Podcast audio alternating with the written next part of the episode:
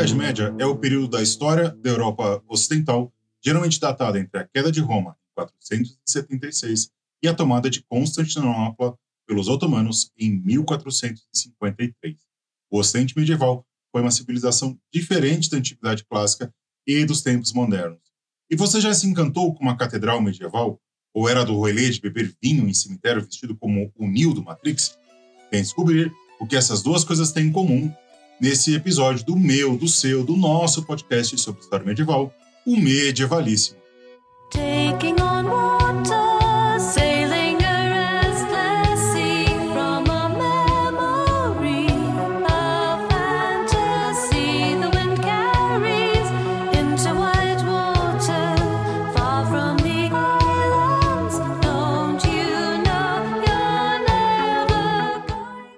Sejam todas e todos muito bem-vindos, muito bem-vindas a mais um episódio aqui do Medievalismo, seu podcast sobre história medieval. Nós estamos aqui chegando ao episódio 46, se eu não me engano. Olha só, que beleza. E esse é o primeiro episódio que eu gravo fora do, do Clio, né? Como vocês já sabem, quem acompanha aqui, eu saí do, do projeto do Clio, porque estava alguns problemas lá de eu fazer parte de um grupo, eu não estava conseguindo dedicar tanto, mas o medievalíssimo aqui segue firme e forte, vamos levar para frente. Aí depois a gente conversa um pouco sobre, sobre algumas mudanças que vão ocorrer aqui no medievalíssimo. Bom, mas antes de mais nada, vamos apresentar o tema do episódio de hoje. Nós vamos falar sobre o gótico, sim, esse estilo de arquitetura, esse estilo de arte, esse um período da história da arte, enfim, definições são importantes. E para falar comigo aqui sobre esse, sobre esse tema, eu convidei, mais uma vez, o Elias Feitosa de Amorim Júnior, diretamente lá da Sorbonne, em Paris. Tá fazendo um favorzão para mim, que gravamos aqui de tarde para mim, de noite para ele. O Elias já gravou conosco o episódio 44, foi um episódio sobre a arte medieval. Então, olá, Elias, tudo bem com você? Boa tarde, Bruno. Boa tarde a todo mundo que estará nos acompanhando aí nessa empreitada pelo medievo. Tudo tranquilo. Então, se você ainda não ouviu o episódio lá que o Elias gravou comigo, vai lá conferir, o link está na descrição. Pedir para vocês seguirem o Medievalíssimo nas redes sociais. Nós estamos no Instagram e no, no Instagram e no, no Facebook. É só procurar Medievalíssimo que a gente aparece lá. Também pedir para vocês seguirem o perfil, os perfis tanto do Gabinete de História, que é um gabinete, é o perfil do Elias quando ele fala sobre história mais de, de mais de amplo, mais uma história mais geral, e do Ars in Vitro, que é sobre é, murais, media, murais medievais, não, murais não, vitrais medievais, onde ele posta lá sempre uma faz uma relação com data de algum santo ou algum tema e bota lá os vitrais lindos e maravilhosos. Aliás, tem muito a ver com o tema de hoje. O Elias também tem um canal no YouTube, só procurar lá, Gabinete de História, tudo isso vai estar na descrição. No link da descrição também está o nosso link para o grupo do Medieval Lovers, que é o grupo dos ouvintes aqui do Medievalismo. Você quer conversar com quem faz, com quem ouve, etc., participar do mundo do medievalíssimo, entra lá, é bem legal, bate geralmente umas discussões bem positivas, assim, uma, umas conversas bem positivas. E eu ainda não preparei, mas em breve vocês vão receber informações sobre como vocês podem ajudar financiando aqui o Medievalíssimo. A gente precisa manter site no ar, precisa manter a Larissa, que agora é responsável por fazer as artes daqui, né? não só me pagar, mas pagar todo mundo que faz aqui o custo dessa operação. Em breve vocês vão ter mais novidades sobre isso.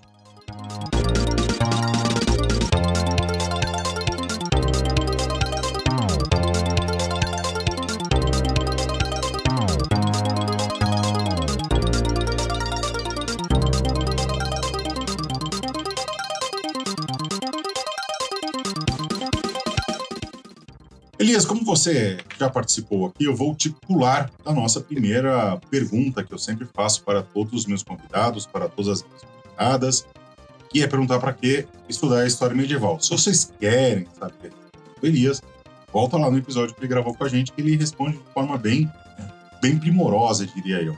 Então vamos começar aqui nosso bate-papo, que a gente precisa sempre partir da origem, né? E, e o que foi o gótico? meu querido Elias?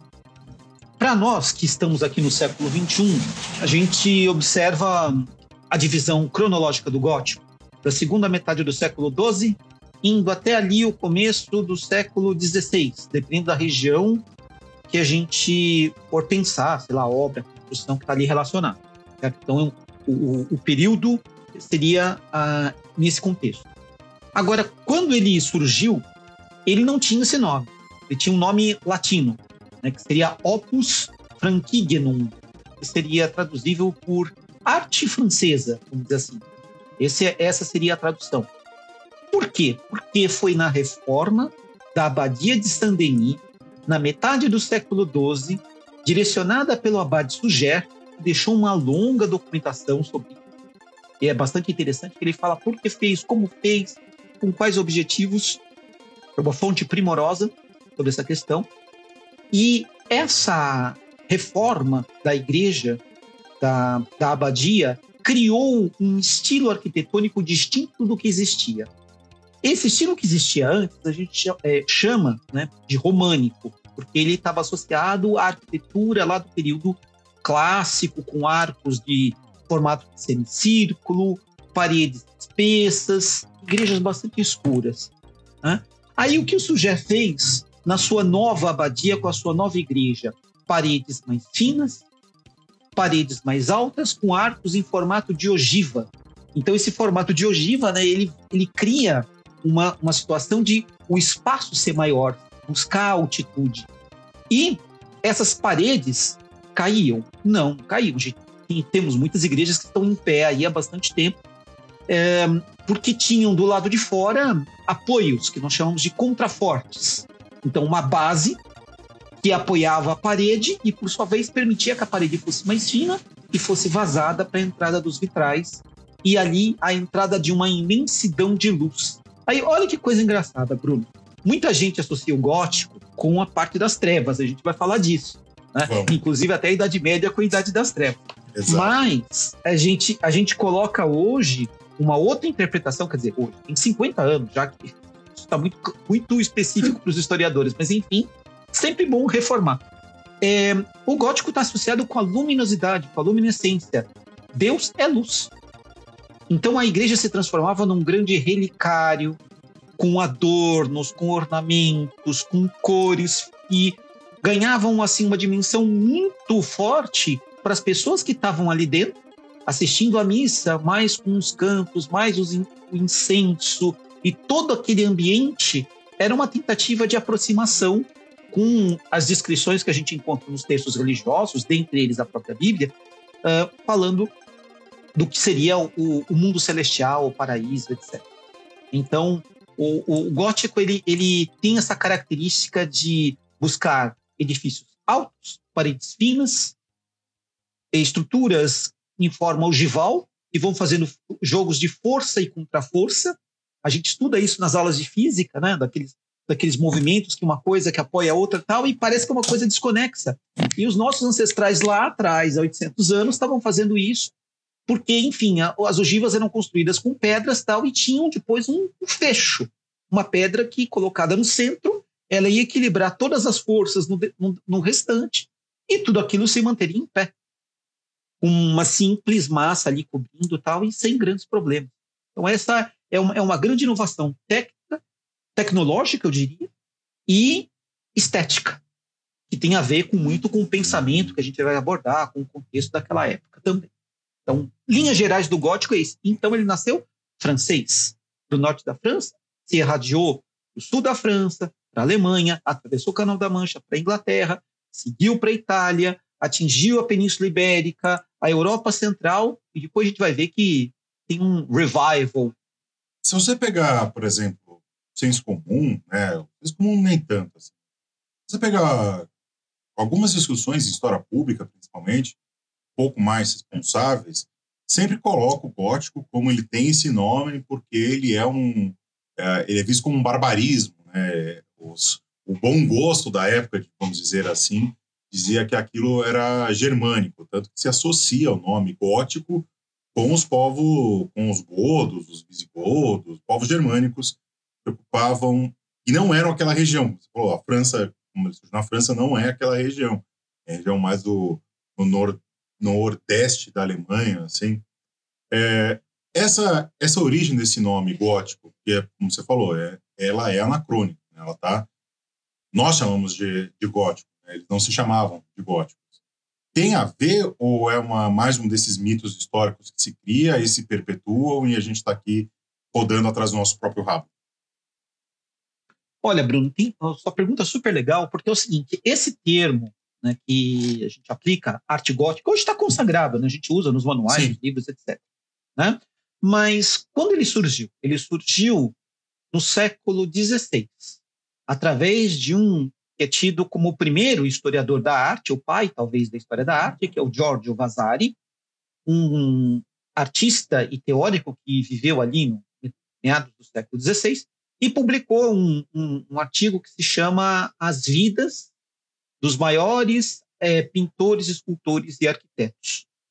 E nesse texto ele fala que a cultura clássica morreu, que os, os arquitetos foram assassinados e esse conhecimento desapareceu. E, e o, quando que isso acontece? Na época das invasões, dando lugar à arte dos godos, arte de ligotti. Ele fala no, escreve no italiano, né? Aliás, nesse contexto ele já escreve inclusive em italiano, nem em latim. E aí o que que acontece? Então esse esse termo é, arte dos godos, ele estava criando um juízo de valor, porque ele valorizava a arte greco-romana. E já que, entre aspas, ela teria sido destruída por completo, o que surgiu no lugar seria uma coisa feia. Então, é, ele falou isso. De, nós temos outras referências, por exemplo, o Rafael Sanzio, pintor do começo ali também do século XVI, ele fala da, de uma espessa e longa noite gótica, se referindo à Idade Média, é, a gente vai encontrar um, um, pouquinho antes, no próprio século XIV, meados ali do século XIV, Giovanni Boccaccio, falando de uma idade de trevas, idade um trevorum, então usa essa, essa terminologia, mas é, o, o fruto foi esse, um olhar crítico que condenava o passado imediato porque queria enaltecer um passado mais distante, uma era de ouro.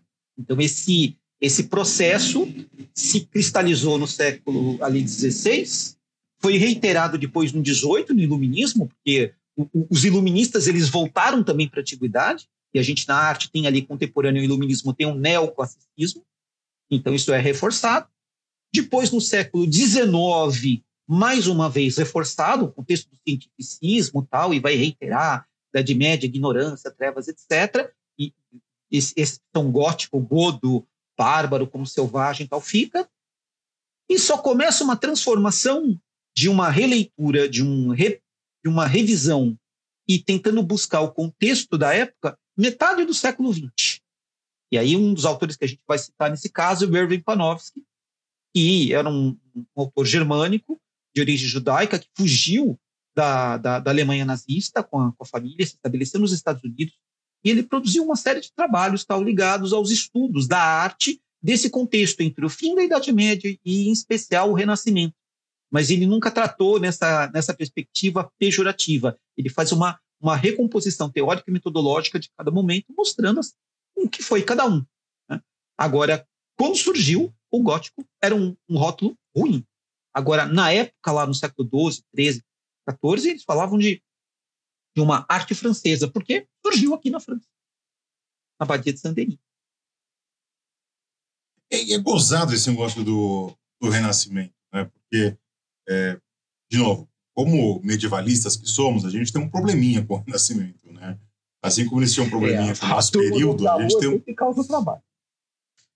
É, né? A gente sempre... Um, a gente se admira, mas tem uma certa desconfiança um com o outro e tal você falou, é a turma da rua de cima, a gente sempre tem um pé atrás. E assim, acho provável que um, o Vazari, o Boccaccio, o Rafael achassem, por exemplo, uma igreja gótica de fato feia, sabe? Eu acho que, assim, no, a gente não pode, só se a gente fizer uma mesa branca, incorporar o, o, as pessoas para saber. Mas é, acho pouco provável que eles achavam de fato feio, né? Eu acho que isso, como você disse bem, é uma negação do, do passado mais recente para valorizar um passado bem distante, não, a antiguidade clássica etc.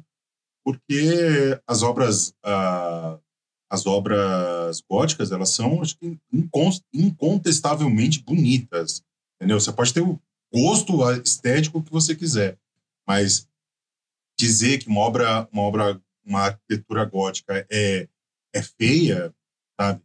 Tanto que a, a reforma na Alemanha quando vai fazer, vão fazer as catedrais protestantes e as igrejas protestantes, elas vão se basear muito no gótico. Né? Tanto que a Alemanha, se eu não me engano, hoje é o segundo país que mais tem obras góticas ou é, aparentadas com gótico por conta disso.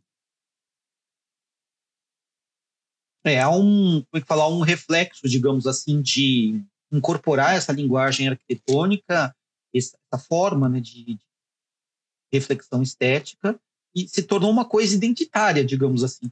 Né? A própria, é, a gente pode encontrar isso também, por exemplo, na própria imprensa. Quando a imprensa de tipos móveis foi ali organizada, pelo menos no, no modelo do Ocidente, né? porque no Oriente a gente já tem isso há um, um, tempo um pouco diferente, mas com outras características. Mas o, o Johannes Gutenberg, quando desenvolve ali, a, a, prensa de tipos móveis, ele usa né, um, um, formato de letra tal que vai se consagrar como aquilo que a gente conhece hoje como um estilo gótico. E esse estilo de, de, de traçar, que era justamente a forma como os, como os, os escribas, os escrivães, eles, eles usavam fazendo isso à mão, né, com as penas, com as plumas tal, isso é transferido para o tipo móvel metálico, e a partir daí se torna um padrão de impressão que perdurou durante muito tempo uh, na, na, vamos dizer assim, na imprensa. É claro que vão existir outros, mas ali no mundo, se a gente pegar no mundo germânico, inclusive, isso se arrasta até o próprio século XX. E, e aí a gente pode até marcar uma questão específica quando a, ocorreu a ascensão do nazismo, houve uma predileção né, do regime nazista tal, em se apropriar dessas referências e projetar isso como um, um, discurso da identidade germânica, da raça pura, que eles, entre aspas, raça pura, entre aspas, né, que eles defendiam. E, e aí virou um, um fator de identidade. Tanto é que ainda hoje a gente vê publicidades, às vezes, até projetos gráficos, tal, que querem fazer alguma coisa meio que medieval, eles acabam pegando que tipo de letra? letras que são de manuscritos desse contexto aí do século XIII, né, do século XIV e tal, e é o, é o gótico. Né? Então, essa, essas identidades, elas, elas foram sendo presentes, foram sendo marcadas, elas foram sendo, é, digamos assim, intercambiadas em diferentes situações, vem para cá, para o contexto, vamos dizer assim, mais contemporâneo, né? e se espalhou por várias outras regiões. O Brasil, por exemplo, recebeu é, muitos imigrantes alemães de diferentes áreas da Alemanha, eles organizaram revistas, jornais, etc. E o que, que eles usavam? O mesmo tipo de, de, de fonte gótica que usavam na Alemanha. Então, quer dizer, o fator identitário para eles era. Podiam usar outra, né? As de, de matriz latina, né? etc., que poderiam ser usadas. Isso que é o mais comum que a gente usa, né? Mas isso criou um fator de, de, de força para eles, de conexão, digamos assim, bastante grande. E aí ficou. Né? Mas é aquela coisa, o passado sendo é, levado para uma sociedade contemporânea por conta de determinados contextos, de acordo com cada época. O, exemplo da reforma, a gente pode até chegar no, na nossa época hoje ainda encontrar.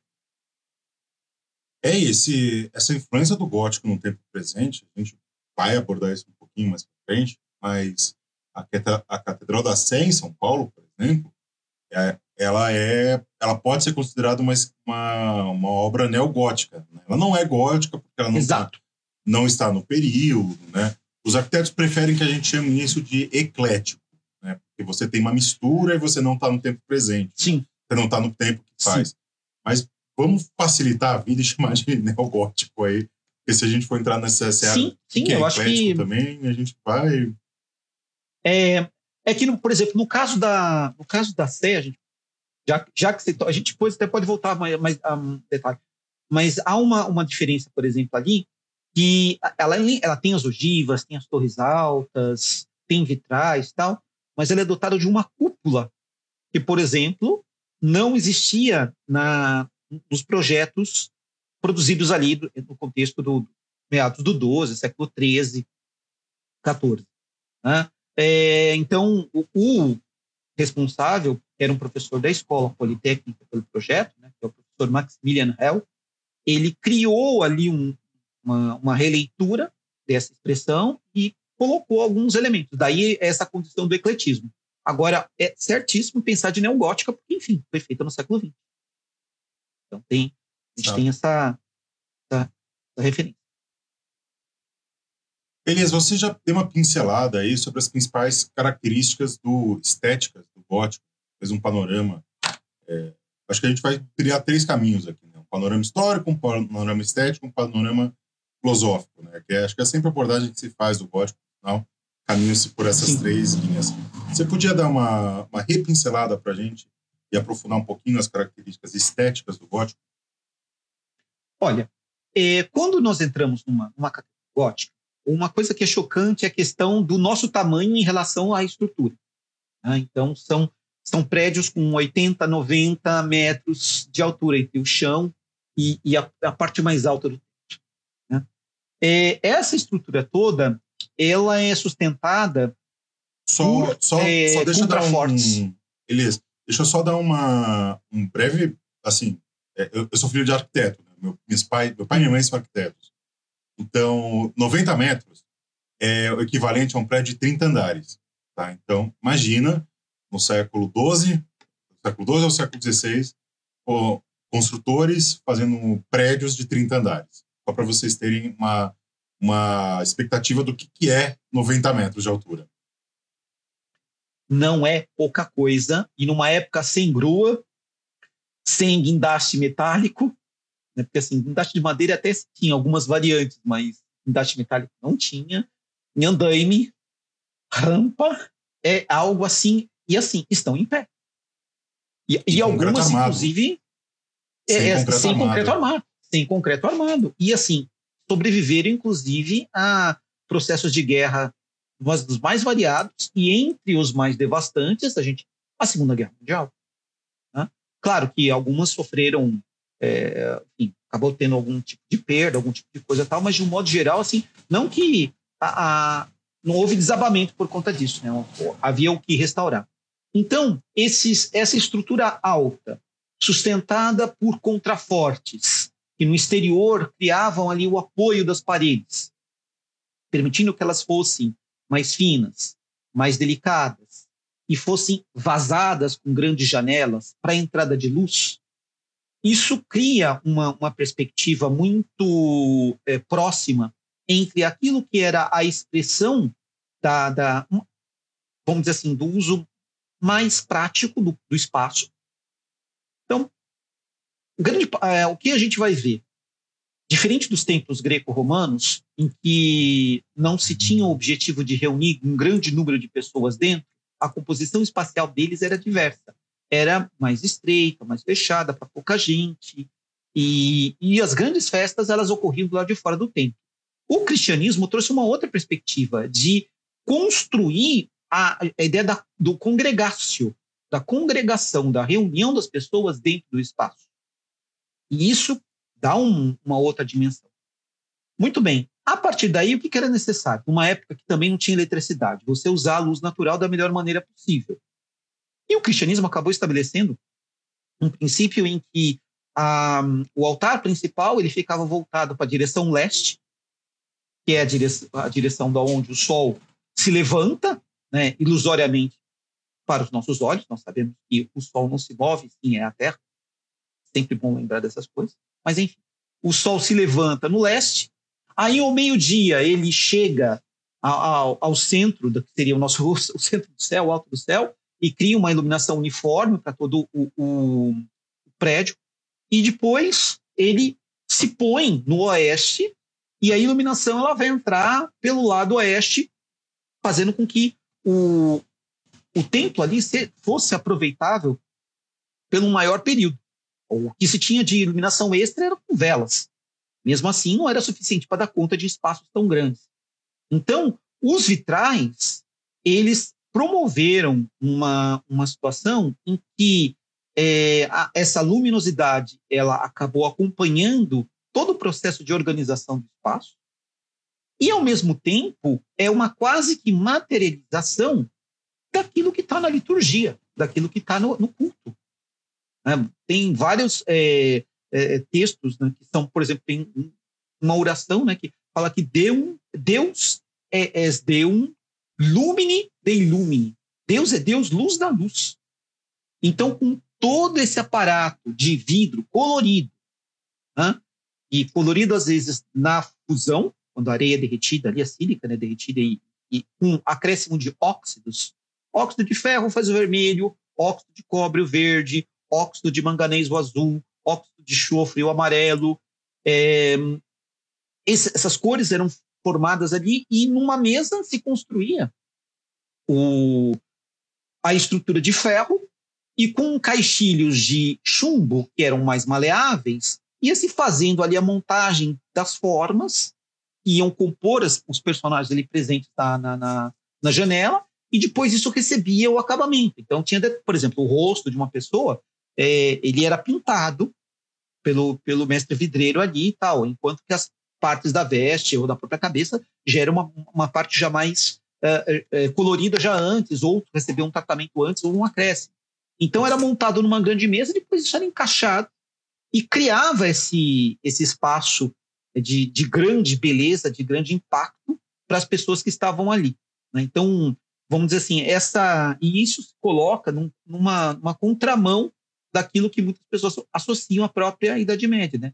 de trevas, de escuridão e tudo mais. É uma outra coisa. Acho que, além das catedrais, por exemplo, uma coisa que é contemporânea, que assim, a Abadia de Sandeirinha ela foi a primeira que foi sofreu isso. Aí depois nós temos trabalhadores que vão participar de várias outras construções.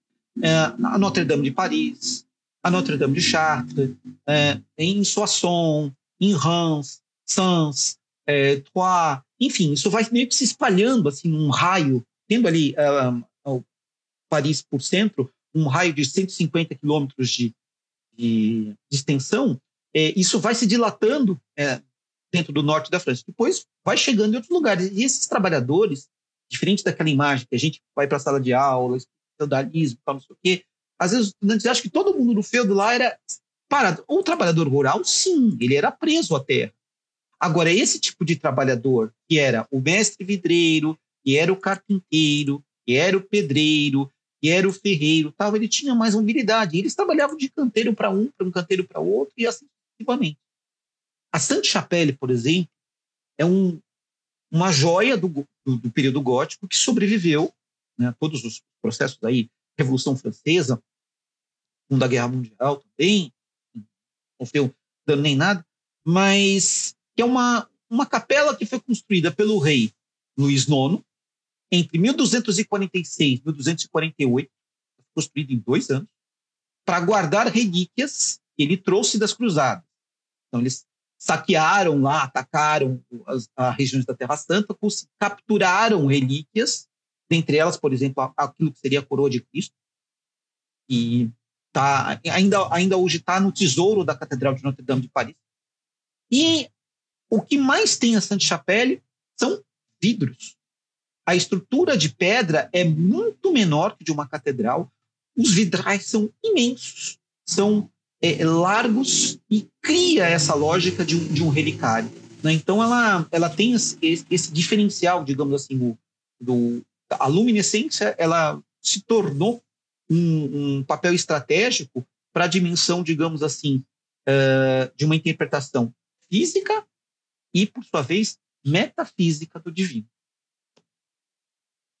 É, e é interessante você trazer essa questão do, de abrir né, as paredes para você, você colo poder colocar é, os vitrais, porque isso também, né, de novo, do, do, Renascimento, isso é um conhecimento grego, na verdade.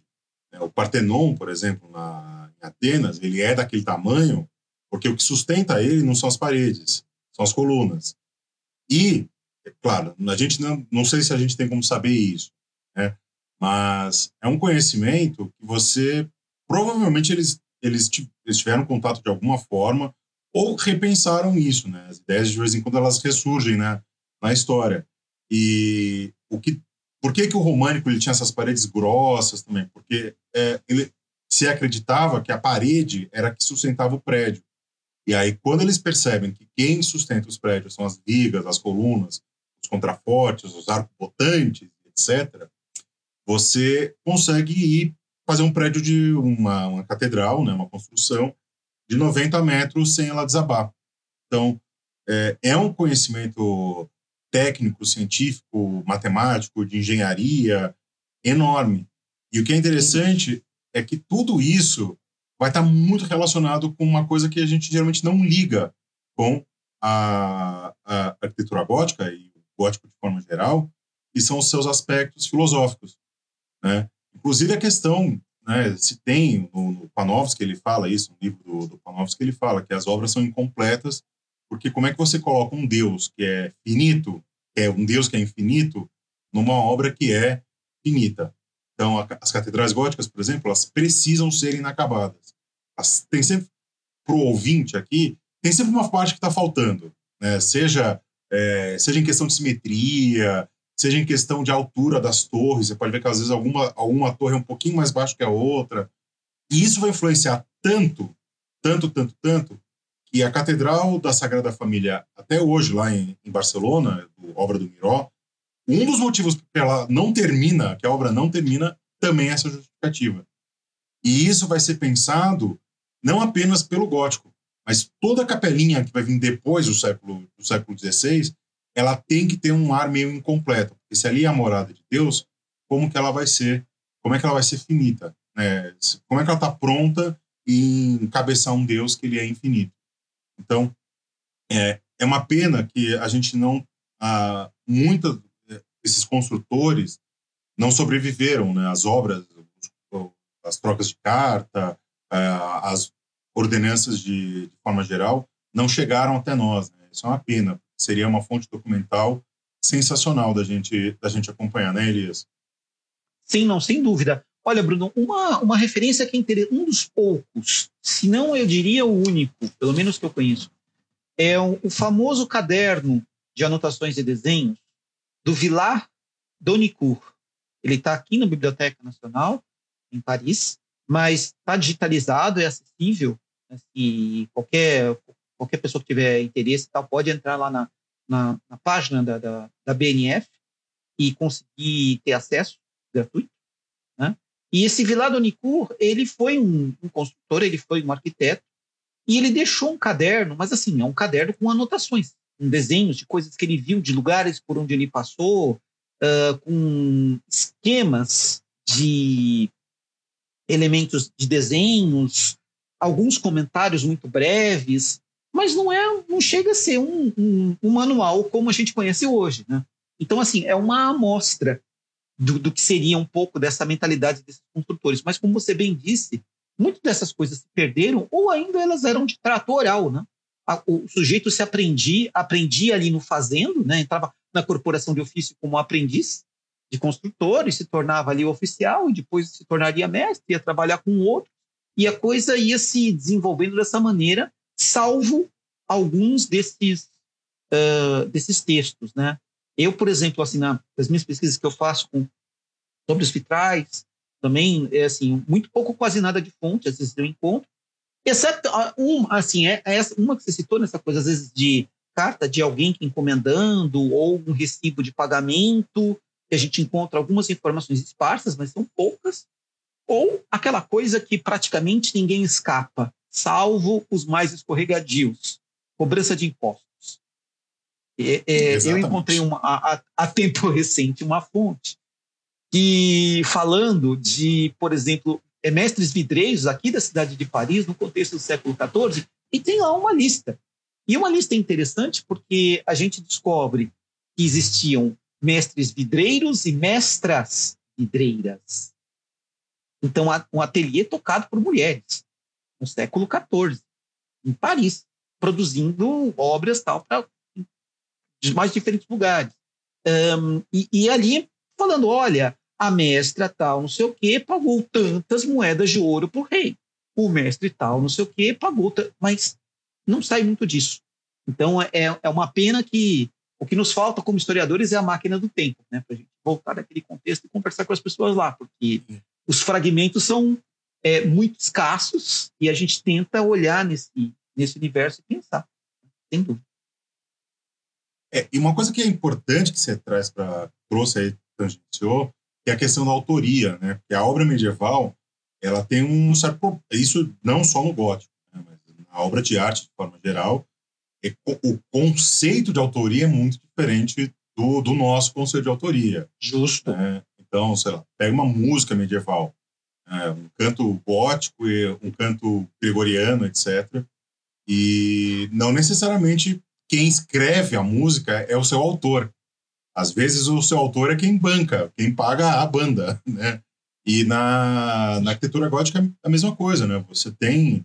É, tanto que você não sobrevivem o nome de grandes construtores para nós. Né? Você falou aí o, o Villard de Decour, né? Falei correto. Isso, isso, Villard de Donicourt. Villard de Donicourt. Villard, Villard Donicourt, exatamente. Donicourt. Villard de Donicourt. É, e, assim, é um punhado que, que chega até nós, assim. E acho que é interessante a gente abordar isso, né? Quem eram os autores da, das catedrais góticas, afinal? Quem se consideram na época, se você puder, se você tivesse informação, evidentemente? Então, aí tem uma, uma, uma coisa que é interessante, é o seguinte, essa, por exemplo, alguns ateliês, para alguns tipos de trabalhos, eles criavam alguns mecanismos de identificação. Exemplo, a parte de cantaria, o corte das pedras. Como era uma das coisas mais importantes de estratégia, e o pagamento também era feito a respeito de demanda, né? Quer dizer, tantas pedras cortadas, vai se pagar tanto, etc. E tal, a gente tem uma série de identificações de assinaturas de ateliê que marcam ali quem construiu aquilo. E, e, e tinha como fazer a contabilidade, por sua vez, dar o devido, o, o, o devido pagamento. Né? E também a questão, da, às vezes, da divisão do serviço, é, de um grupo trabalhar ali no, um corte de uma etapa e outro de outra etapa, de outra de outra etapa, que na soma ali iriam para pontos diferentes, o que seria de base, o que seria de uma estrutura de coluna, tal, Então, hoje a gente já consegue é, ter algumas identificações dessa natureza, mas fora é, isso, é, mais para o final assim do, do período né, chamado de gótico, ali para o século do 14 para o 15, aparecendo ali alguma algum, alguns mestres que vão ficar ilustres e até por conta que foram sepultados um, um, tiveram lá um, uma tumba tal com destaque, mas é uma coisa assim muito pontual. Tem muita obra, por exemplo, é, a, a, os vitrais da catedral que eu estudo, que é a catedral de Chartres, é, Chartres sofreu vários incêndios por vários contextos. Desde raio, porque ela fica no alto de uma colina, em um prédio imenso, né? então raios ali caíam sempre. É, ataque de, de, de, piratas, piratas dinamarqueses, né? os nossos nórdicos indo saquear ali também aconteceu, guerras feudais, e ela foi sendo reconstruída várias vezes. E aí, nesse processo, o que aconteceu? O último grande incêndio que ela sofreu foi em 1194. Então, era uma, existia uma catedral que era de arquitetura românica, que ela se destruiu por completo em 1194, sobrando apenas a fachada ocidental, uma torre, né? E aí ela foi toda reconstruída ao longo do século XIII. E quem elaborou esse projeto que por sua vez ficou notório por dar esse amplo espaço aos vitrais, não o assinou. Ele é citado em referências como o mestre de chá. Só isso. Não tem um nome, não tem nada. Bom, aí tem aquela coisa, né? O pessoal que gosta das teorias elucubrações conspiratórias, ou outras coisas assim, é, mágico-místicas, não sei o quê, fala de um monte de coisas e não sei o quê, mas, assim, do ponto de vista histórico, da nossa ciência, história, é, é um mestre de chá e acabou. E ele só fez essa igreja. Não, a gente não consegue identificar. Agora, o projeto dela foi influente para outras igrejas que estavam sendo construídas na mesma época. Então, você tem aí alguma conexão. Agora, esse sujeito, o nome dele, como que ele vivia, o que ele fazia, etc., não se sabe. Só tem o resultado lá do trabalho. É, que também não é. Quando eu falei com a professora Aline Silveira, a gente falou, acabou falando sobre o Scriptorium é, filipino, não, o Afonsino, o Scriptorium Afonsino. E, e, se vocês olharem, colocarem no, na Wikipedia, pode colocar em português, porque quem escreveu aqui esse artigo é o pessoal lá da UFSC, que eles têm um, eles têm um projeto de fazer é, é, verbetes na Wikipedia em português, é, tendo rigor e etc. Esse escritório eu sei que foram eles que escreveram.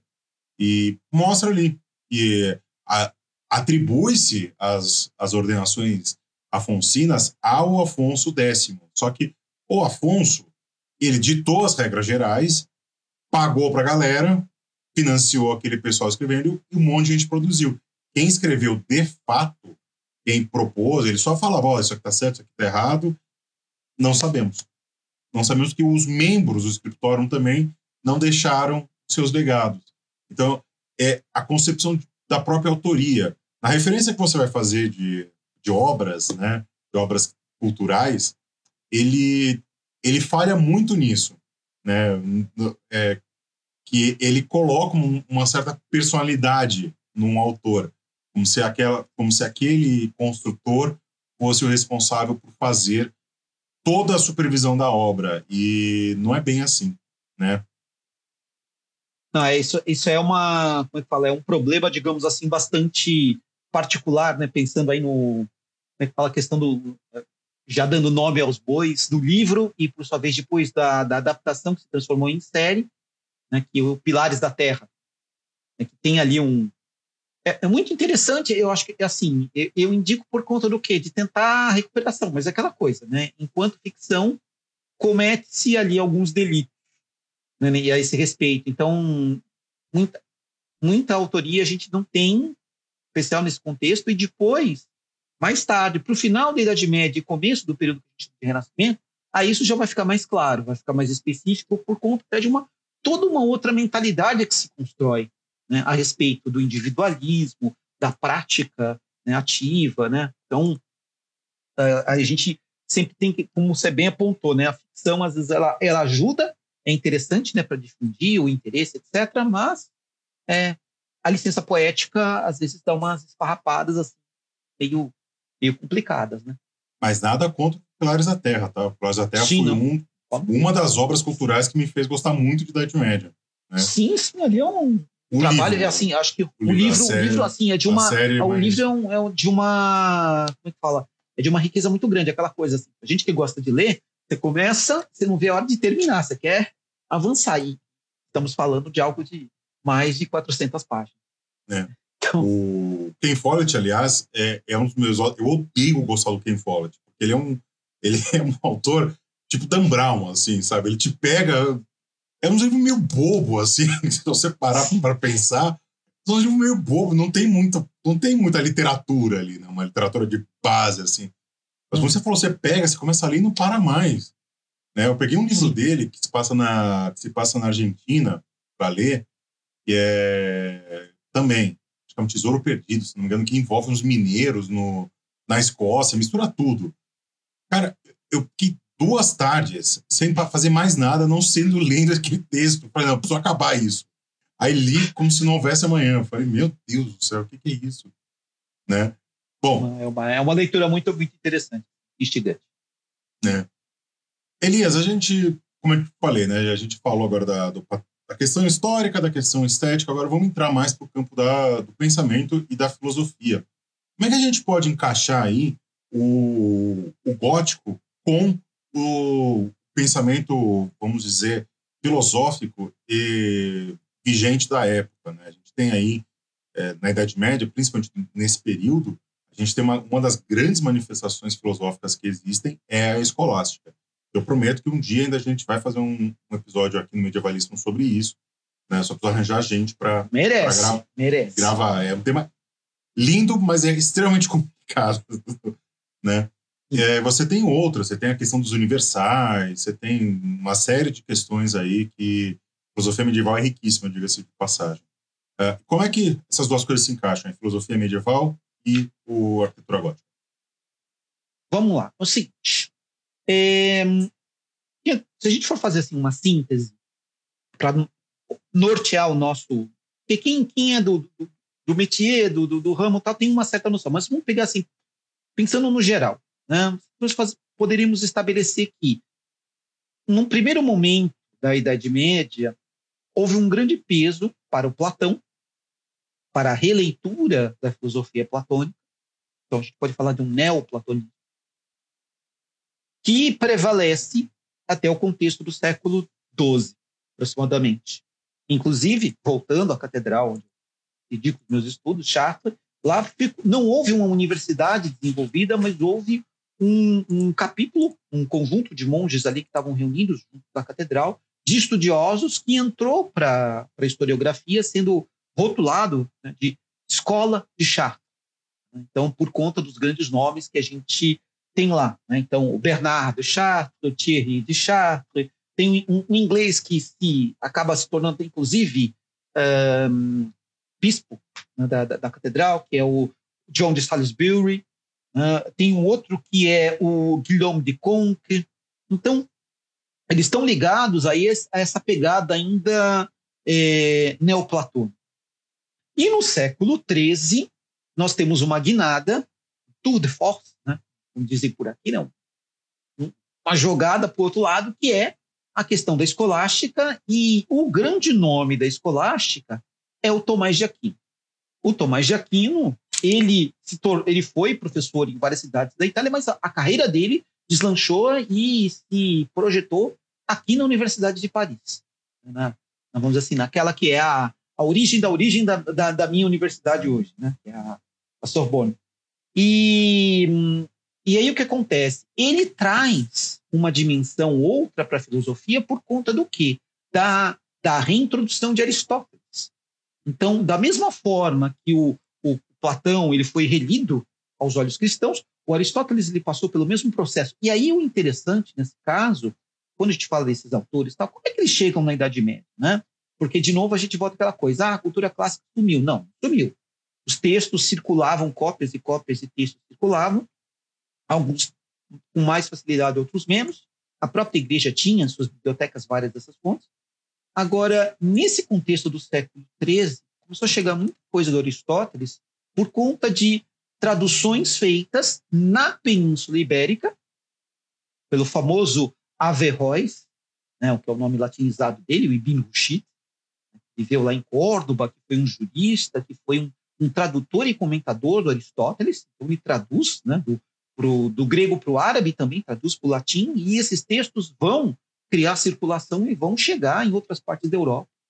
E é aí que o, o, o Tomás de Aquino bebe é, essa, nessa, nessa fonte aristotélica e traz para suas aulas, para seus ensinamentos dados na, na, na universidade, e hum, coloca uma, uma dimensão muito particular, digamos assim, quando a gente pensa o quê?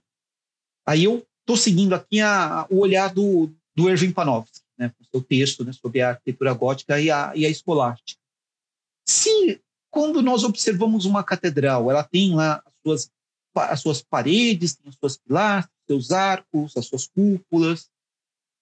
A estrutura de um texto escolástico não, não é muito diferente. Então, a, a grande obra inacabada de Tomás de Aquino, porque ele morreu, inclusive, né? a Suma Teológica a Suma está dividida em tomos. O que é um tomo? Tomos, em grego, é parte. Cada tomo está dividido em capítulos. Cada capítulo está dividido em subcapítulos. Cada subcapítulo está dividido em itens e subitens. Então, ele constrói uma arquitetura do texto que é muito semelhante, em certa medida, àquilo que nós vamos encontrar do ponto de vista plástico numa catedral, num palácio, num, numa estrutura ali desse momento do gótico. Né? Então, as partes que se somam e compõem esse todo, esse todo ele compõe uma unicidade, uma uniformidade, né? e se a gente pensar no, no, no templo, ele está voltado para o quê? Para os olhos divinos e, por sua vez, para o uso dos mortais, para louvar a Deus. E, no caso do texto, a mesma perspectiva de ensinar as pessoas a doutrina, a partir da doutrina, porque o que marca a escolástica é isso. O conhecimento ele está amarrado na estrutura da doutrina e ele está em, né, nessa mesma sintonia. Então você constrói um, uma arquitetura intelectual, uma linha de argumentação que esses argumentos eles se equilibram, se amarram e daí você chega numa numa conclusão a respeito daquilo que você está estudando. Então é quase que uma uma espécie de uma projeção, vamos dizer assim, intelectual a partir das ideias que se faz a, a, através da, da, esto, da, escolástica. E o, o Tomás de Aquino é a, referência que vai ser o grande, grande nome, né?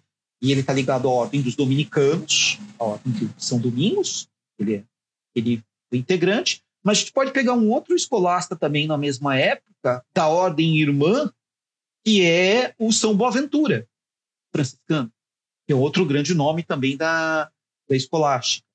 E isso foi se disseminando, então, quer dizer, a gente tem um tipo de arquitetura que se dissemina, um tipo de é, modo de pensar que se dissemina dentro desse contexto, o pensamento escolástico.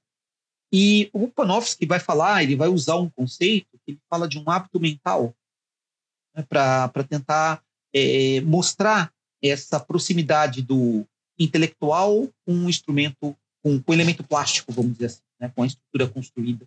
Então, nesse, nesse aspecto, há, há um, uma, uma, uma, simbiose, vamos dizer assim, muito é, intensa entre como que o, o, pensamento estava sendo desenvolvido ali dentro da igreja, como que isso estava sendo aplicado também, em certa medida, no, no olhar para outras questões, dentre elas a estética. Né? Humberto Eco, acho que é uma, é uma, uma preciosa referência também, com o seu livro Arte, Beleza na estética medieval.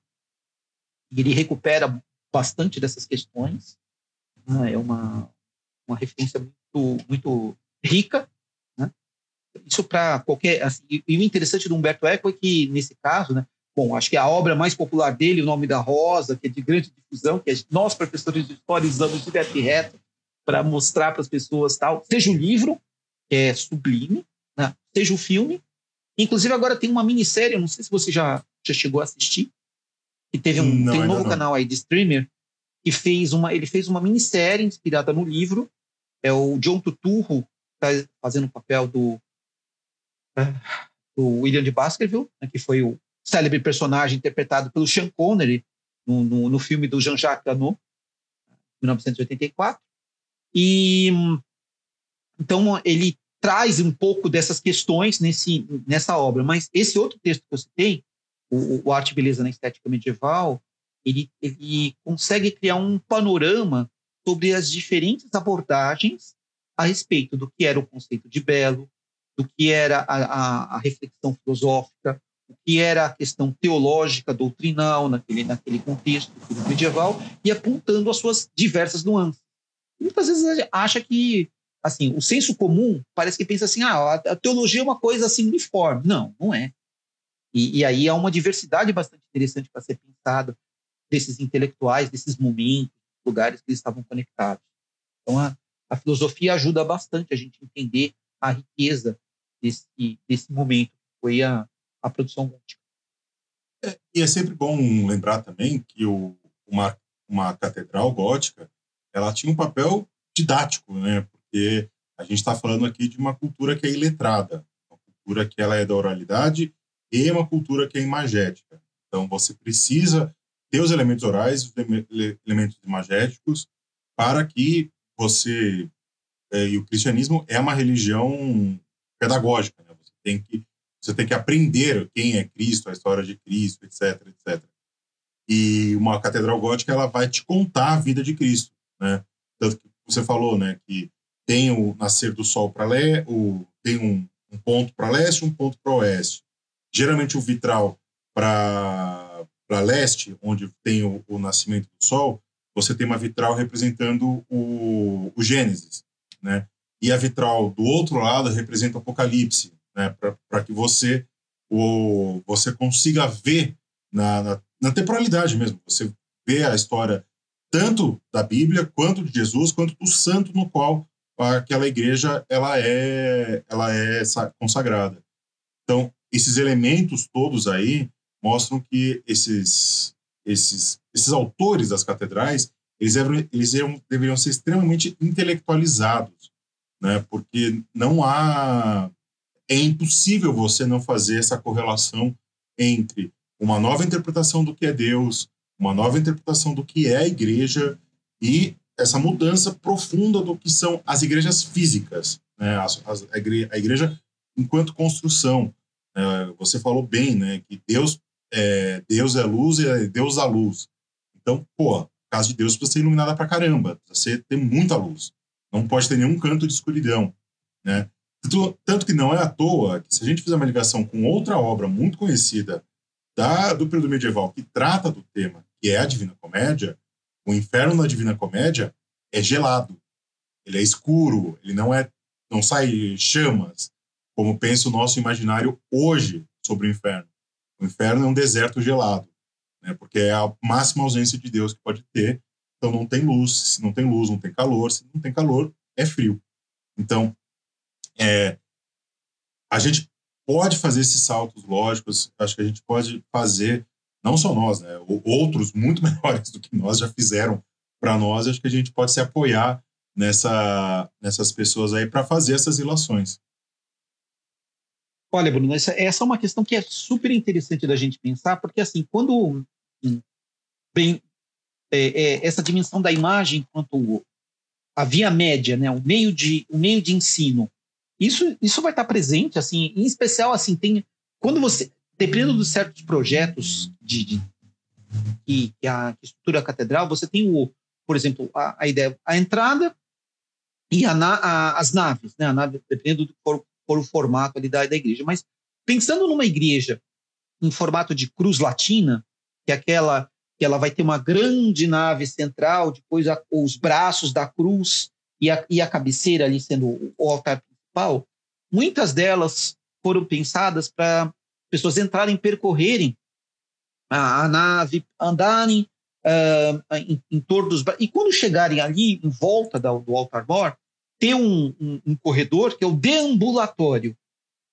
Então, e ali várias capelas radiais, onde estão o quê? Desde imagens na estátuas de santos, ou mesmo as relíquias né, de, de, um determinado santo ou santa, que as pessoas vão lá fazer oração, etc. Em Chartres, por exemplo, é, desde o ano 876, 876, por conta de um presente dado por Carlos o Calvo, o então neto de Carlos Magno, é, ele doou ali para a catedral a relíquia que seria um manto, a, a chamada Sancta Camisia, ou o, o, manto da Virgem, seria a túnica que ela usou quando Jesus nasceu.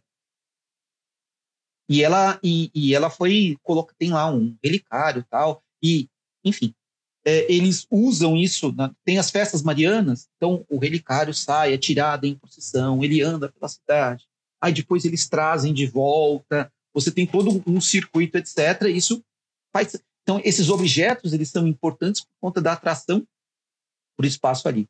Agora, então, você tem uma certa dimensão, é, nesse, por exemplo, no caso do Chaco, você tem esse corredor que as pessoas andam, então tem as capelas, e do outro lado, do, do na parede aqui, que está em volta do altar principal, que seria o coro, tem um conjunto de, de, de esculturas que conta ali desde a, a, a vida dos, do, do, dos, pai, dos avós de Jesus, né? Joaquim até chegar depois do final, que seria ele passando pela paixão e ressurreição. Né? E, e, e, tem todo esse processo.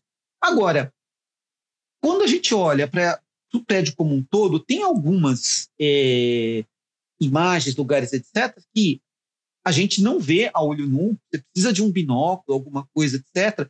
E essas outras imagens, estão fora desse, dessa, desse nicho que tem essa função pedagógica, é, elas compõem uma, uma, um outro olhar. Aí tem um professor que é o Jérôme Bachet, que ele é da, também da, da, do mesmo grupo é, que veio o Jean-Claude Schmitt, o Georges Duby, o Jacques Legoff, né, que foram os, são os grandes referências né, da, da imagem na Idade Média. E o Jérôme Bachet fala da questão da imagem objeto e da igreja enquanto o lugar de imagens e que a somatória de todas as imagens que estão presentes, aquelas que são visíveis para nós, ou aquelas que são invisíveis, a menos que você faça uma foto lá específica, tal, etc., elas teriam, naquilo que a gente começou falando no início, um destino. Estar e, na sua somatória em ostensão aos olhos de Deus. Era um, a, o belo sendo usado como uma expressão de louvor. Então, você tinha essa, é, essa dimensão, vamos dizer assim, do, a respeito do prédio, da estrutura, de como que ele foi organizado, como ele foi construído, contemplando tanto essa interpretação doutrinal teológica, quanto a questão de, por exemplo, é, precisar ter um espaço onde as pessoas ali teriam, que nem quando elas passam no deambulatório, elas veem os vitrais mais de perto, e o que está na base do vitral? Está o, o doador. Hum. Aparece lá a corporação que doou. Então, assim, essa foi doada pela corporação dos pedreiros. Os pedreiros estão lá representados trabalhando. Essa daqui foi feita pelo a doação foi feita pelo conde. Tá o conde lá de armadura, etc, escudo e brasão. Então ele é... isso foi pensado. Então quer dizer, você tem uma lógica de visualidade onde a coisa é pensada assim: você olhar para o vitral de baixo para cima de um modo geral. É claro que tem alguns que são muito mais inacessíveis e são praticamente invisíveis.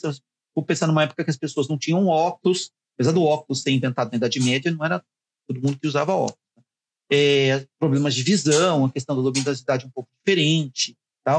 Então tem coisas que fogem, mas nesse nicho que era destinado ao acesso das pessoas onde elas circulavam, ali você tem a, a imagem com via média. É, essa e, e, e aí a gente aproveita para criar um pouco uma diferença entre o que seria a, aquela coisa que durante muito tempo se falou assim, ah, a Bíblia dos iletrados. Algumas imagens até tinham essa função, mas ela não é a única função que a imagem tem. Existe uma, uma multiplicidade de funções de uma imagem dentro do, do espaço. E aí o papel que ela. E essa coisa né, que, eu, que eu reitero da questão da luz, da luminescência, ela e a orientação do, por exemplo, Chartres tem um tem uma outra tem, um, tem uma janela que ela é dedicada à vida de Santo Apolinário de Ravenna, que é um bispo lá do século VI da cidade de Ravenna na Itália. E metade da janela é a vida do santo. A metade para o alto tem ali a hierarquia celeste, os, os, os anjos, os arcanjos, os tronos, as potestades, até chegar nos, nos querubins e serafins. Estão todos representados ali. E nessa janela, na lateral, na borda lateral, foi feito um furinho. Tem um óculo. Assim, não é mais, mais espesso que um dedo mindinho. E aí o que, que acontece? Quando chega ali a entrada do verão, mais especificamente no dia 24 de junho, por volta ali do, do início da tarde, você tem o, o sol ele incidindo nesse buraquinho e tem no chão tem um prego cravado ali que marca seria assim uma uma uma notação arqueoastronômica para marcar o quê? O é, solstício de verão. E aí a, a, data da festa de São João, né, 24 de junho, coincidindo com a proximidade com o evento astronômico, que normalmente é dia 21, 22 de junho, dependendo do, do ano que a gente tiver. Então, agora vai falar que essas pessoas não, não sabiam matemática, não entendiam de física, não tinham capacidade de observação. É, ninguém faz um negócio desse por acidente, né? ao acaso. É, é ao acaso e vamos juntar mão de pedra, pum, aparece uma catedral. É, Exatamente, né? vamos empilhar aqui umas pedras para ver o que acontece. E uma coisa que eu fiquei pensando aqui, você falou sobre teoria da conspiração, né? Ah, Gozado, que catedral gótica ninguém fala que ET construiu, né? Porque se a gente for para pensar, entrando com a cabeça desses malucos, tá? Não, né? estou longe de concordar com isso, tá? É, pô, é um período que se, a construção das, da, da, das pirâmides, por exemplo, principalmente das grandes pirâmides, se sabe muito mais sobre quem construiu, como construiu, que técnicas utilizaram do que as catedrais.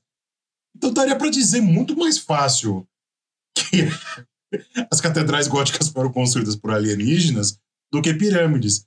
Será que tem a ver com o tom da pele de quem ocupava aqueles espaços ali e, e por ser uma obra cristã que não foram alienígenas? Assim, só lançando no ar aqui essa pergunta.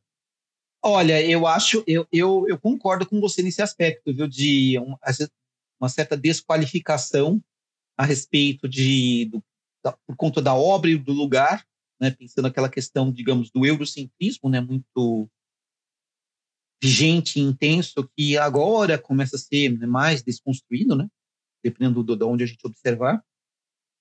E, e, essa questão de um, de um juízo de valor a respeito, porque assim, é, a questão é é, o edifício cristão, a, o cristianismo, a, própria, a própria ideia de igreja, né, de eclésia, né, de, do grupo, né, da assembleia ali reunida em torno de Deus, nunca isso foi colocado em, vamos dizer assim, questionamento, como, por exemplo, a, a questão das pirâmides. E, e aí é um, é um, reflexo de uma visão de mundo né, que supervaloriza uma coisa e super desvaloriza ou desqualifica a outra. Né? E essa, nessa perspectiva, digamos assim. É, mas eu, eu concordo com você que isso poderia ser um fundo interessante para se uhum. pensar, né? de onde que essas, esse direcionamento aí dessas questões é, conspiratórias. É, acho que eu vou fazer, criar uma teoria da conspiração, gravar um vídeo no YouTube e lançar. Os alienígenas criaram, criaram uma teoria. Eu vou lançar para ver se se viraliza. Vai ver só se não vai, se não vai pegar. Não duvido. Não duvido. Elias, é, uma coisa que é, é, sempre todo historiador gosta de fazer, né, é trazer a história para o tempo presente. A gente sabe que história a gente não faz apenas com, com o passado, etc. É, o historiador é um ser do presente olhando para trás. Então a gente precisa pensar como que os nossos conceitos, os nossos objetos de estudos, aí eles vão tendo as suas apropriações e, e, e apropriações é, e reapropriações ao longo da história. No gótico, uma das apropriações mais recentes que a gente teve foi na década de 1980, quando um movimento de contracultura foi, foi chamado de gótico. Né? E ele apresentava é, uma temática, uma, uma imagem, uma estética totalmente contrário ao que a gente mostrou aqui. Né? É, inclusive, é, Uh, eles eram extremamente. É, aí tem a imagem que a gente chama hoje de gótico, né? que é o cara que é, entre aspas, trevoso, é o cara que se veste todo de preto, uhum. é um ser da noite. Né? Houve umas coisas meio, meio obscuras, mas sensacionais. Como é que se deu essa, essa apropriação por esse movimento?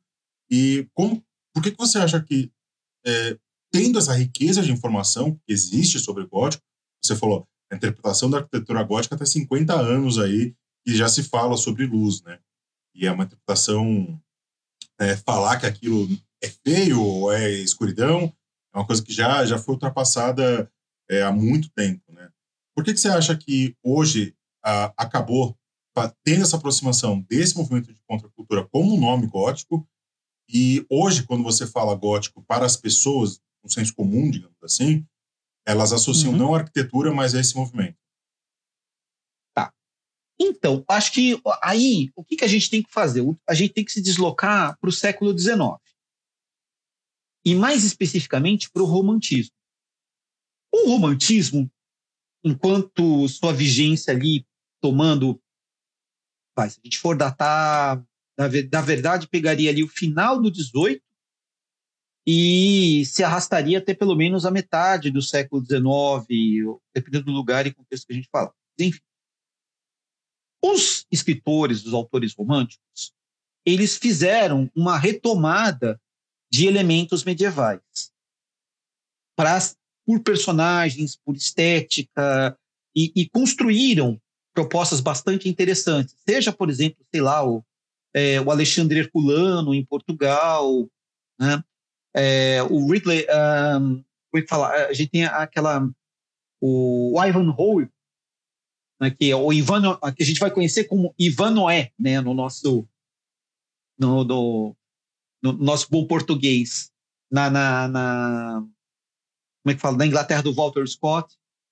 É, ou ainda outras figuras né, que vão, vão buscar é, não só esse elemento medieval, mas vão buscar o folclore, vão buscar a cultura, vão buscar referências que estariam, vamos dizer, entre aspas, no que a gente poderia chamar de uma, de uma cultura ah, não a erudita, que a gente teria mais acesso, mas aquela cultura mais popular, mais oralizada, tal, dos monstros, das lendas e dos mitos.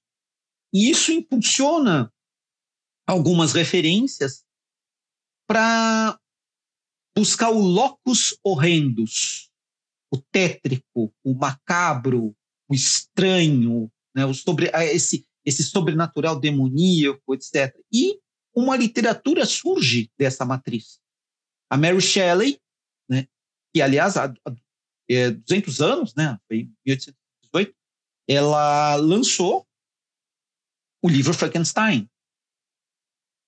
Então, depois nós vamos ter a, a figura do Samuel Stevenson, aliás, Robert Stevenson, né, com o médico e o monstro, Mr. Hyde, né, Dr. Jekyll, que a gente conhece aí da, da, da, também. E no final do 19, a figura do britânico Bram Stoker, que retoma a, o folclore lá do centro-leste europeu, que pinça a, a figura do, do vampiro e produz o seu famoso romance Drácula. E aí a conexão com um personagem real que existiu, o príncipe da Valáquia, o Vlad Dracul, né, que tinha sido é, membro da ordem Dracul, né, dragão, né, ordem do dragão, parte ali, que lutou contra os turcos, e aí tem todo um, um contexto de, de, dele de, de uma hora ser o herói cristão e depois ele se tornar uma figura demoníaca por conta desse é, da perda da mulher amada e, e, e reaparece pelas trevas. Isso cria um, uma estética que depois vai para o cinema. Aliás, esse ano completou 100 anos do filme Nosferatu. O filme Nosferatu, ele é resultado do, do Werner Murnau, né, que é um grande nome do, do, do cinema, é, de um modo geral, do cinema alemão, ainda do cinema mudo, né? Ele tentou comprar o direito do, do romance do Drácula, só que ele não conseguiu. Aí ele fez do mesmo jeito. Só que ele tomou uma, algumas outras referências, criou ali uma descaracterização e acabou lançando. E essa estética do, do macabro, do, per, do, do, medo, do perverso tal, é, acabou criando um, um, uma linha de, de cinema. E é um cinema de horror. Então, o, o Nosferatu, já vai ter, por exemplo, a figura do, do Boris Karloff, né, que foi ator e diretor, né, ele interpretando, né, por exemplo, tem a, a Múmia, é, ou Frankenstein também, é, e, e, esses, o lobisomem. Então, todos esses elementos eles vão a, aparecendo nesse contexto da primeira metade do, do século XX. Né? É, a gente poderia colocar ainda um, um pouquinho antes do XIX, mas nos Estados Unidos, o Edgar Allan Poe, é outro autor também que investiu nessa área do horror. Então, tem vários nomes que foram criando essa, essa conexão com um medievo não ligado à erudição, à igreja, ao, ao mundo da, como assim, do, do, conhecimento erudito, mas desse medievo folclórico. E, e isso abriu caminho para se desenvolver esse, esse grupo né, e essa, essa expressão de contracultura, que é o gótico. Então, esse, esses que se vestem de preto, que buscam essa coisa da escuridão tal, eles se conectam através disso que a gente pode chamar de um Gothic Revival, né, no, no o contexto ali do, do 19, e, inclusive na própria arquitetura. Né? A gente citou a, a, a, nossa, a Catedral da Sé em São Paulo, mas, por exemplo, a Catedral de São Patrício em Nova York. Ela está associada a isso. A, a, o atual né, prédio que tem ali as casas do parlamento e o, a, a Elizabeth Tower, né, que é o nome atual, mas é popularmente conhecida como Big Ben. Né? Big Ben, na verdade, é o sino que está lá dentro. Né? E a torre, por conta do, do jubileu, não desse 70 anos, mas do anterior, com anos da Rainha Elizabeth, tinha sido batizada de Elizabeth Tower. Então, aquele conjunto é um conjunto neogótico e está tá associado a esse, esse movimento do Gothic Revival. Então, é a, a conexão E essa relação com o escuro, com o estranho, com o horror tal, vem daí. Então está muito mais perto da gente do que propriamente do medievo.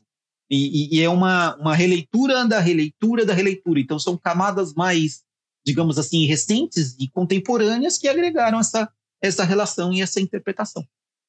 O gótico desse final do 20, começo do 21, ele se conecta ao, ao contexto do Gothic Revival do século XIX, que por sua vez estava fazendo ali uma, uma retomada dessa cultura não, não erudita, não eclesiástica, do período medieval através do, das teias ali do, do romantismo, da estética romântica e, e, e, desse referencial, digamos assim. É um espelho de um espelho. Né? Então, vai, exatamente. Vai, vai, criando. Por isso essa distorção. Por isso, Por isso essa, essa distorção. distorção. E não, não, não tirando o mérito do movimento gótico. Não, não, sim, sim. Eu digo distorção da, da falar luz de um lado sim, e o outro sim, lado ser trevas, né? Então aí sim, né, a gente consegue entender. Exato. É, Mas sem juízo de valor, é claro. É claro, porque eu particularmente adoro diversas bandas que tem, que são no, no movimento gótico, etc. Eu acho que é, é, é, é como, na verdade, é um reflexo do senso comum, né, sobre a própria Idade Média. E a gente percebe o quanto que, na real, o sistema pedagógico acaba falhando, né? o sistema de educação acaba falhando, porque a gente precisa ainda lutar né, ainda trabalhar que a Idade Média é um, não é um período de trevas, não é um período de, de ignorância, não é um período onde uma noite de mil anos. Né? É, então, é, é, bom, é bom a gente sempre colocar isso em perspectiva enquanto medievalistas. Né? Elias, é, vamos lá, vamos fazer duas perguntas em uma só. Né? É, hum. Primeiro, muitas obras góticas chegaram até os nossos dias. Né? Muitos sobreviveram, muitas foram é, reconstruídas ao longo, ao longo da história. Né? Uma, da, uma das mais famosas que foram reconstruídas é a Catedral de Dresden. E ela é de, de estilo gótico, ela foi destruída durante a Segunda Guerra Mundial pela, pelos Sim. soviéticos e depois ela foi reconstruída mantendo todos os aspectos, inclusive de construção que se sabia na época de como construía. Estamos falando aí dos anos 50, muito do avanço sobre a história da técnica mudou e, e etc. É, quais são os principais que você julga que são as principais é, os principais legados patrimoniais históricos que o gótico deixou para gente e quais dessas obras você mais gosta? Acho que aí pode fazer o juízo de valor. Tá. É, eu acho que assim, se nós formos analisar em termos de produção artística que tem uma ligação forte. Por exemplo, os vitrais, até hoje se faz praticamente do mesmo jeito. Apesar das tintas hoje serem de matrizes diferentes, tem uma, uma outra tecnologia. E assim, hoje existem, por exemplo, vitrais que são é, não necessariamente figurativos, mas são abstratos. São, são produzidos por diferentes textos e estão em diferentes também espaços, não só o espaço sagrado, existem vitrais em outros lugares, em, em e adornam, que criam a conexão com outros espaços. Então, eu acho que isso é um, um, um legado que é bastante, que é bastante interessante pensar. Uma, parcialmente uma técnica que ela, ela acompanha vários séculos e sofreu poucas intervenções. E agora, falando assim de um, de um patrimônio que se legou para nós, tal, ele é bastante diverso. Eu destacaria, por exemplo, a gente falou da, da, da Sagrada Família, ela tem referências que são múltiplas. Dentre elas, também, uma referência é a da arquitetura gótica. Né? Agora, na cidade de Barcelona, existe ali o que eles chamam de barrigote, que seria o bairro gótico, por conta das construções ali do contexto do século XIII, XIV. Então, e são, são casas, são pequenos palacetes, que seguem a, a arquitetura que a gente chama de, de gótica. Né? Aliás, é, uma... é, inter... é, interessante você falar de, desse caso, que a nossa, nossa âncora mental fala de gótico, a primeira coisa que vem é a igreja. Mas não é só a igreja Sim. que foi construída com, com, com estilo. É muito, muito palacete, muita casa foi construída. Tem muita construção do gótico em madeira, só que acabou não sobrevivendo pelo, pela, por ser de madeira, né? Então acabou não. Sim, a madeira tem da, vários problemas. É diferente da pedra, que ela é basicamente né, entre aspas, eterna, mas é bom você trazer esse, esse caso, vamos dizer, entre aspas, civil aí. Sim, sim, o gótico civil, exatamente. É, eu destacaria mais dois ainda nesse plano, que são, por exemplo, uma, uma cidadela no sul da França, próxima ali à cidade de Toulouse, que seria a grande metrópole, que outrora foi o condado de Toulouse, e dentro desse condado tinha lá a cidade de Carcassonne. Carcassonne ela está praticamente do mesmo jeito que foi no século XIII, e é um exemplo ali de, um, de, uma, de uma cidade né, que foi construída nesse, dentro desse contexto. E um outro que a gente poderia colocar também, na Itália, em Veneza, o Palácio Ducal, ele também é, foi construído na, no estilo gótico, no final ali do, do século XV, e hum, ele é bastante notório porque ele fica ali, ele está de um lado da, da Piazza de San Marco, então tá, é a, a, a Basílica de San Marco, que é de arquitetura bizantina, está de um lado, o Palazzo Ducale está do outro lado, e existe ali um canal que separa o Palazzo Ducale de um outro edifício, que é o, onde era o edifício da, da prisão. E nele tem uma ponte que é famosa, que as pessoas vêm de Veneza, estava falando pela Ponte dos Suspiros. E, e, mas aí todo mundo pensa na Ponte dos Suspiros da questão amorosa, mas na verdade é que assim o julgamento acontecia no palácio ali do Cal e os condenados eles eram levados para outro prédio onde tinha masmorra.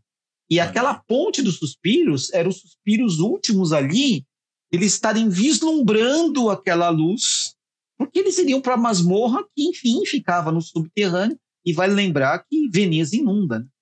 Né? É, deve então, ser muito agradável. Exatamente. Exatamente. Subterrâneos né? em Veneza. É, exatamente. Então, não é essa, essa, essa peculiaridade ali do espaço. Agora, se falarmos de construções é, religiosas, bom, eu falei da Santa Chapelle, que ela está hoje aqui no que é o, o Palais de Justiça da cidade de Paris né, o Palácio da Justiça, porque esse, antes de ser Palácio da Justiça era um palácio real, mas aí depois da Revolução Francesa tal, ele acaba sendo reutilizado e a Sainte-Chapelle sobreviveu ali dentro. Teve alguns danos de destruição, de depredação no contexto da Revolução, mas depois esses vitrais eles foram restaurados. Né? Então seria um, um edifício. A gente poderia destacar também que sofreu um incêndio recente, em 2019, a Catedral de Notre-Dame de Paris, que todo mundo pensa que é a única né, com esse nome. Toda igreja na França dedicada à Virgem Maria, ela vai ser chamada de Notre-Dame. Né? Então, eu, por exemplo, estudo os vitrais da Notre-Dame de Chartres, mas existe a Notre-Dame de Reims, existe a Notre-Dame de, de, Poitiers. Então, é, existem várias igrejas dedicadas a Maria, cada qual vai ter esse nome. Mas a é, de Paris, ela ganhou uma grande projeção, enfim, capital do reino tal, e também tem uma obra literária que o nome original é esse, Notre-Dame de Paris, mas que para nós, no século XX e tal, acabou sendo é, conhecida e traduzida com outro nome, com o seu romance, O Corcunda de Notre-Dame, do Victor Hugo, o Victor Hugo. O Victor Hugo é um grande nome do romantismo né, é, francês, e ele é, escreve esse romance dentro desse cenário que era o fim ali da, da, da, Idade Média e tem o epicentro justamente na catedral. E aí depois isso vai ser relido, reapropriado de, das mais variadas formas, né? Acho que assim, para a geração mais nova, inclusive, o contato que tem com, com, com, a, com essa história é através da adaptação da Disney. Né? É, mas né, existiram outros tantos filmes, existiam vários enredos que abordaram esse, esse episódio. E além da, da Catedral de Chartres, Notre-Dame de Chartres, que é um grande exemplo do gótico, a Notre-Dame de, de, de, Paris, eu colocaria a Catedral de Colônia, eu já tive a chance também de visitar, que é uma catedral que ela foi só finalizada, praticamente finalizada no século XIX, e depois você tem Primeira Guerra Mundial, depois tem Segunda Guerra Mundial, e tem re, re, reconstrução, restauração, etc. Na Suíça, a Catedral de Freiburg, que é um, é um exemplo muito particular. E na Inglaterra eu destacaria o conjunto ali da Abadia de Westminster, que data desse contexto do gótico também e tem uma, uma unicidade muito grande. Apesar de, por exemplo, as casas do parlamento tal, eles sofreram um incêndio e tudo mais, a, a, catedral ela não chegou a ser atingir, atingida, né? Está tudo ali muito perto, um do lado do outro. Né? Mas o, a catedral ela está na sua integridade, no caso da, da abadia de, de Westminster, que, enfim, é um palco aí estratégico para os, os casamentos. E agora nós vamos presenciar, né? Quer dizer, pelo menos a, a nossa geração, né, Bruno? É. É, a, a coroação de um novo rei que lá acontecerá, acho que meado do, do próximo ano aí, então todos os olhos estarão voltados para essa, essa construção gótica.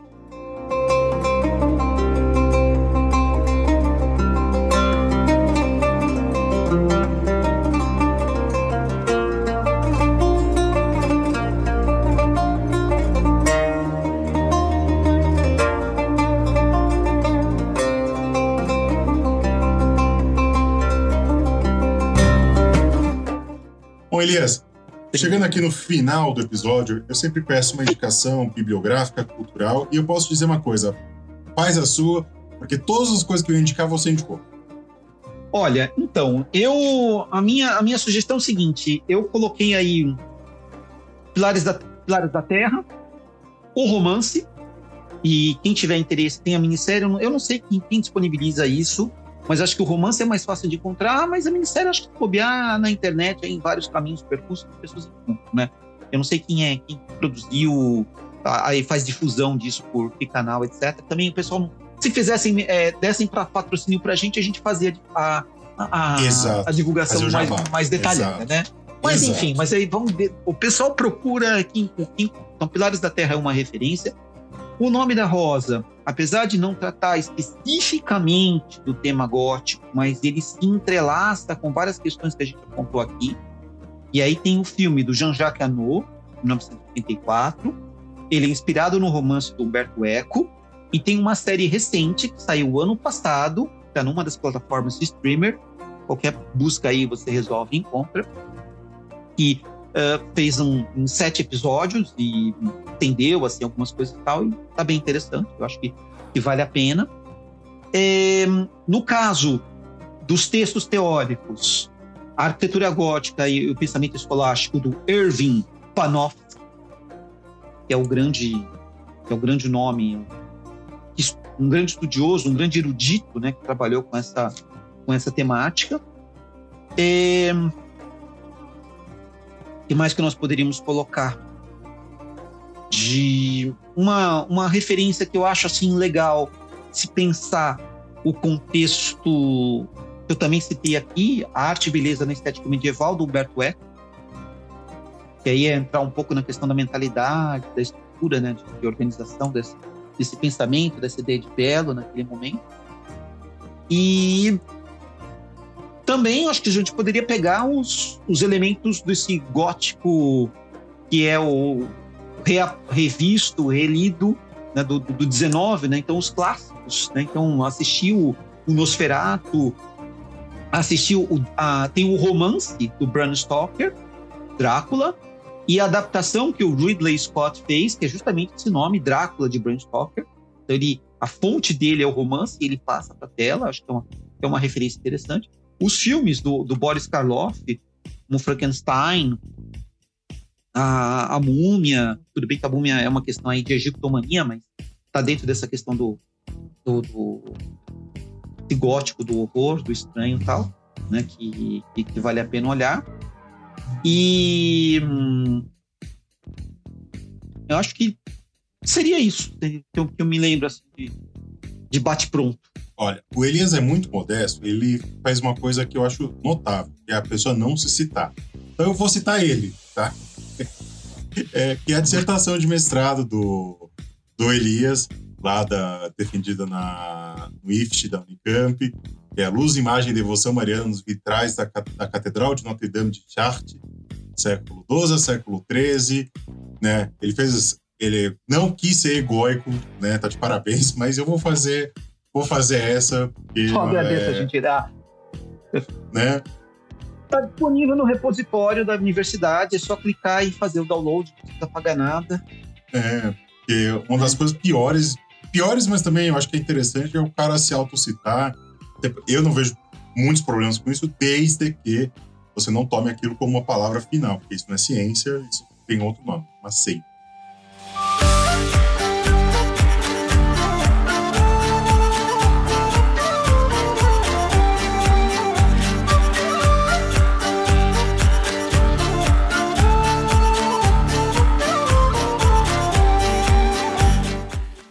Elias, prazerzão te receber mais uma vez aqui no Medianíssimo. Vamos pensar outras, outras formas aí. É sempre bom Com certeza, contigo. eu continuo à disposição. Né, o... Ô, Elias, como é que tá o seu curso lá que você estava vendendo sobre é, arte medieval?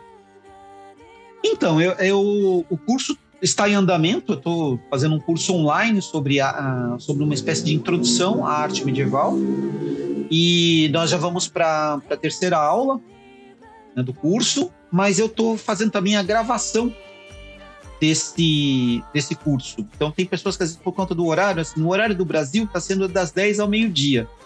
Né? Estou fazendo praticamente voltado para o público é, do Brasil e falante de língua portuguesa. Né? E. Uhum. E aí eu estou pedindo uma, uma, uma, pequena contribuição de inscrição, que é válida para ter acesso a todas as aulas. E as pessoas que não podem assistir né, sincronamente, eu estou fornecendo a, as aulas gravadas. Então, tenho, tenho o meu contato no, no Gabinete de História, no, pelo Instagram, ou no Instagram também do Ars in Vitro. Ars é arte em latim, né? Seria arte no vidro. Ars, A-R-S, underline, in, underline, vitro. Né? Então, eu também estou lá no... É o que é o mais específico, onde eu trago ali coisas da minha pesquisa, do, sobre os vitrais. E eu tenho informações lá. E esse curso vai estar disponível assim para sempre? Ou as gravações vão ficar disponíveis? Ou então, um tempo determinado? Meu, meu objetivo, Bruno, é o seguinte: eu vou produzir esse material e o próximo passo vai ser tentar alocá-lo em alguma plataforma, deixar disponível assim para mais tempo e transformar cada uma das aulas que eu fiz em um curso específico. Então, por exemplo, a ah, primeira aula foi uma aula voltada sobre o legado romano ali da Idade Média, chegando até Bizâncio. Aí eu quero fazer um curso específico sobre isso.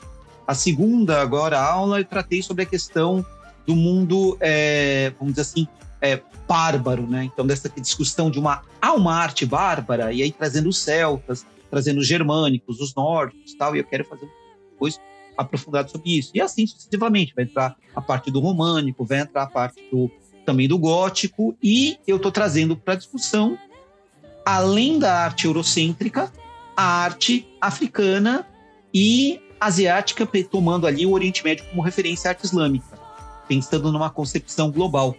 Quem tiver Muito interesse bom. em participar, entre em contato comigo aí através das minhas mídias sociais e eu passo os detalhes. Beleza, então. Então, muito obrigado, Elias. É, como eu falei, é sempre um prazer conversar contigo. Acho que a gente coloca aí um ponto que eu estava muito tempo querendo fazer um episódio sobre gótico, apesar de já ter feito outros materiais sobre ele. Acho que é bom trazer aqui no medievalismo para a gente ter mais esse tema, que é um tema super importante para o período medieval e é um dos temas mais populares, assim, quando se fala em Idade Média, no senso comum, uma das coisas mais populares que aparece é o período. Beleza, mais uma vez, muito obrigado. Espero que. Eu que agradeço. Estou à disposição. Vamos se encontrar em breve, né? Virtualmente. Não, não, não, não tô com essa bala toda ainda para Paris, mas quem sabe um dia. Com certeza, Bruno. Estarei aqui à disposição. Se encontrar então, e tomar um vinho aí e ver uma catedral, exato, fazer uma visita guiada em cá. Exato. Com exato, certeza. Exatamente. Então, para todos que nos ouviram até aqui, muito obrigado. Espero que vocês tenham aprendido bastante com mais esse episódio. Era isso, meus amores. Um beijo, um abraço, aperto de mão. Até daqui mais ou menos 15 dias. E o resto é vida que segue.